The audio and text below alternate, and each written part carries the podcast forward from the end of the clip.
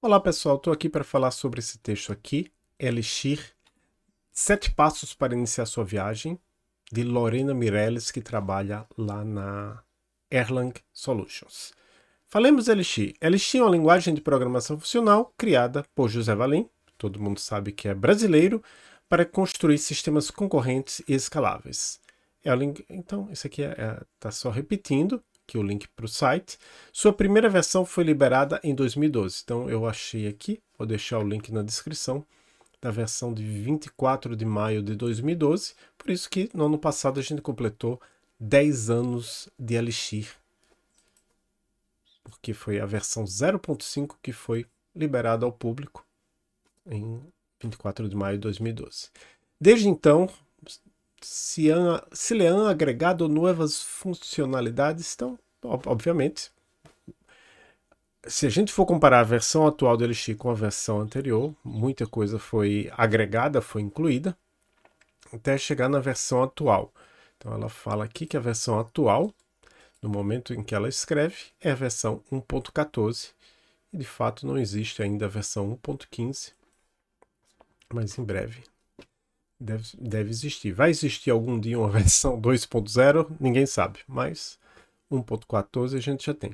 Se trata de uma linguagem de programação relativamente jovem, é, para linguagens de programação é pouco, né? 10 anos. Tem um grande evento de linguagens de programação que só aceita linguagens criadas há pelo menos 10 anos para que você submeta uma descrição dessa linguagem, porém bem estabelecida e que ganhou aceitação rapidamente graças à sua sintaxe agradável e que tem uma curva de aprendizagem curta.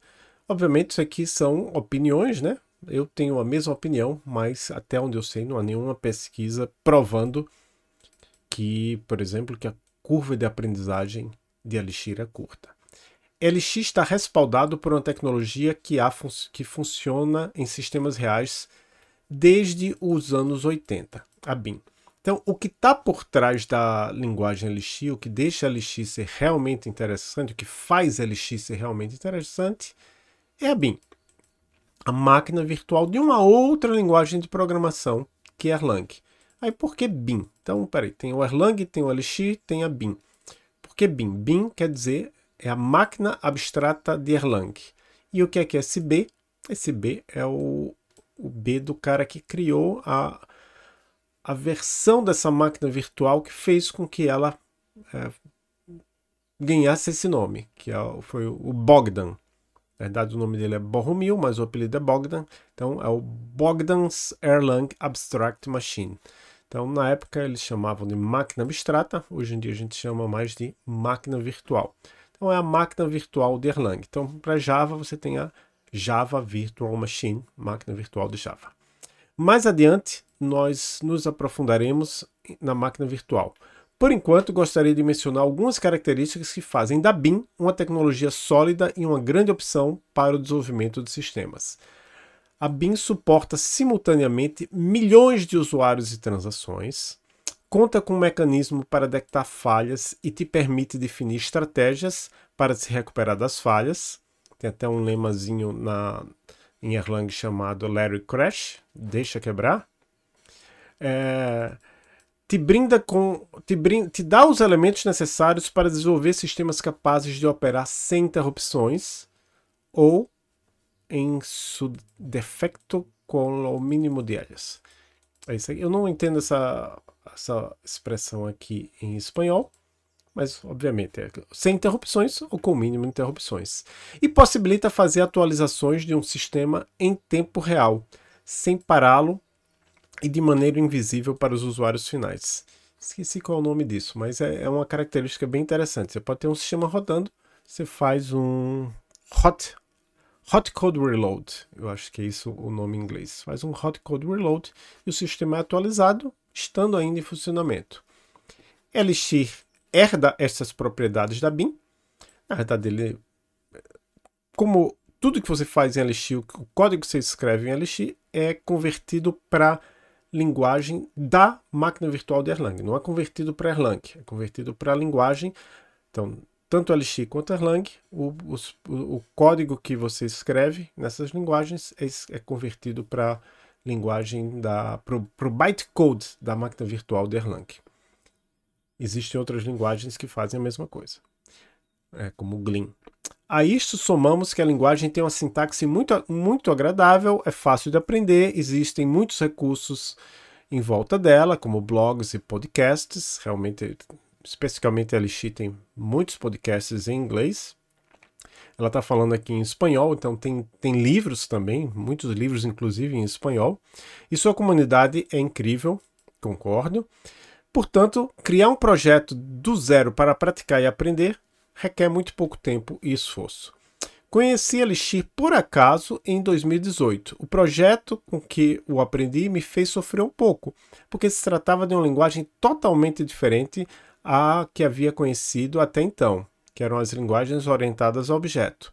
Uma vez que descobri tudo que Elixir oferecia, minha experiência se, se tornou mais agradável. Em algum momento do ano passado, me perguntei por que passei tanto tempo sem ter lá descoberto. De fato, é, eu mesmo, como, como, professor, conhecia pouco de Erlang. No caso, ela está falando de Elixir, mas em Erlang é, é, é relativamente pouco conhecida. Me havia chamado a atenção em algum momento. É uma opção recomendada para alguém que está aprendendo programação, requer experiência prévia, prévia. Aí ela fez pergunta a outros desenvolvedores no Twitter Pessoas de Elixir, você recomenda Elixir como uma primeira linguagem para desenvolvimento web? Por quê? Definitivamente 78%, não 21%. Algumas respostas. Claro, não fortemente, porém, deve ser, deve ser tranquilo. Eu diria que se você tem programação orientada a objeto no seu treinamento, é, isso pode levantar o, o nível de desafio um pouco porque você vai ter que reaprender algumas coisas e isso adiciona fricção. Quem escreveu isso aqui foi o Lars Wickman. A maioria do aprendizado vai ser é, desenvolvimento web, que é então é porque a pergunta dela não era sobre aprender Elixir como uma primeira linguagem em geral, mas como uma primeira linguagem para desenvolvimento web. A maioria do aprendizado vai ser desenvolvimento web, que é tão chato, que é igualmente chato independente da linguagem. F. Guerra respondeu: ele tem o LX, tem uma stack completa para desenvolvimento web, tudo na mesma linguagem. Vai ser um ponto de entrada, eventualmente, para JavaScript. Tem é, padrões muito claros a seguir e a comunidade é fantástica. E o Dennis Tell diz: Eu acho que, como uma linguagem, é uma boa para aprender. Você não tem que pensar sobre memória, ponteiros e pode focar mais nos básicos da programação. O principal benefício que eu vejo é que o ferramental é realmente bom e não há grandes dificuldades em configurar os projetos. É difícil chegar a uma conclusão definitiva, pois escolher esta linguagem de programação como primeira opção não dependerá dos gostos ou da experiência de cada um. Algumas das respostas falam sobre suas vantagens, e esses pontos positivos me motivaram a escrever esta série. Assim, mais que agregar, bem-vindo a Elixir 7 Passos para Iniciar Sua Viagem. Ao longo de sete capítulos abordaremos a história, os aspectos técnicos relevantes e por que é, Elixir ganhou popularidade rapidamente, porque esta linguagem de programação ganhou popularidade rapidamente. Também te contarei como tem sido minha experiência nos projetos em que partic tenho participado. Que temas cobrirá esta série? 1. Um, a máquina virtual de Erlang, a BIM. 2. Entendendo processos e concorrência. 3. Bibliotecas e arcabouços, frameworks. 4 provas, é, testes né? e debugging, remoção de bugs. 5. A comunidade Elixir. 6. Programação funcional versus programação orientada a objetos. 7. Meu primeiro projeto com Elixir. A quem é dirigida esta série? A pessoas sem experiência em nenhuma linguagem de programação que estão em busca de sua primeira opção para explorar. E a pessoas com experiência prévia em outras linguagens de programação que querem experimentar com Elixir. Nível de dificuldade, principiantes, documentação oficial do Elixir, a linguagem do Elixir e o, os releases. Eu recomendaria aqui também para todo mundo o Elixir School. É um ótimo recurso para quem está aprendendo e tem em várias línguas, inclusive em português. O Elixir Getting Started, que é isso aqui na própria página, também está em inglês. E lá na PragProg tem livros, vários livros de Elixir. Alguns deles podem ser usados por esses uh, por esse público-alvo que ela falou aí. Uh, deixa eu ver aqui. É testing. Eu não estou achando aqui. Elixir Dave Thomas. Este aqui ele é interessante, apesar de estar na versão ainda 1.6, o LX já está na versão 1.14, mas se você tem um e-mail universitário, você pode conseguir o, o e-book de graça. Esse aqui é do Ulisses Almeida, a gente entrevistou ele lá no Elixir em Foco. Vou deixar o link pro. Aqui tá, tá meio. tá com alguns problemas esse site aqui. Tem um not found aqui.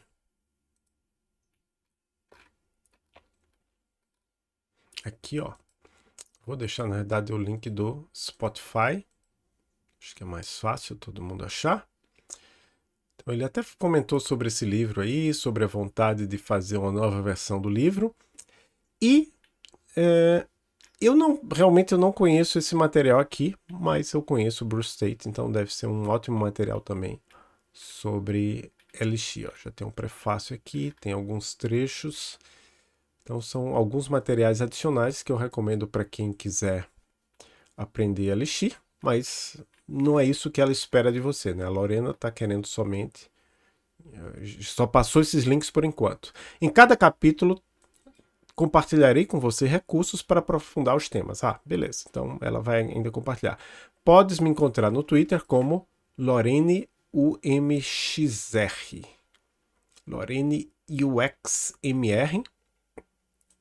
Lorena Mireles.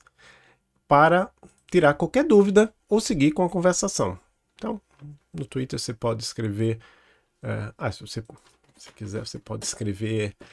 Se você sabe português ou espanhol, você pode escrever para ela numa dessas linguagens. Não, desculpa, inglês ou espanhol, você pode, ela entende inglês ou espanhol. Se não, português você pode traduzir. É, ah, interessante, ela tem aqui um canal no YouTube, não sei se ela já postou alguma coisa de Elixir, não. Na verdade, são outras coisas aqui. Uh, e também, ah, sim, isso aqui é importante. Você pode escrever as coisas no, no Twitter usando uh, as hashtags MyElixirStatus e ElixirLink. E agora, como está tendo toda essa questão lá no Twitter, existe uma, uma instância no Mastodon chamada genserver.social que você pode usar para onde várias pessoas da comunidade de, de Elixir estão. Deixa eu ver aqui. Faz tempo que eu não vejo aqui. Não, não sei se dá para buscar aqui por My Elixir Status. É, eu vou ver aqui, mostrar aqui o meu, a minha timeline. Algumas coisas aqui que eu postei de... É, ultimamente tem até algumas coisas que não são de Elixir que eu tenho postado aqui. Uh, que mais? Voltando aqui. Na próxima nota falaremos da máquina virtual de Erlang, a BIM, e por que é tão relevante quando falamos de Elixir. Então, parece que vai ser um, uma série bem interessante da Lorena, e ela vai falar sobre a BIM de um ponto de vista um pouco mais... Ela vai falar para principiantes. Existe bastante material mais avançado sobre a BIM, e provavelmente vamos esperar o, o, o que é que ela vai, vai mostrar. Qualquer coisa a gente volta aqui. No site da Erlang Solutions, deixa eu voltar aqui, tem bastante, vários outros materiais aqui que vocês podem se interessar. Eu recomendo fortemente. É isso, pessoal. A todos um grande abraço e até o próximo vídeo.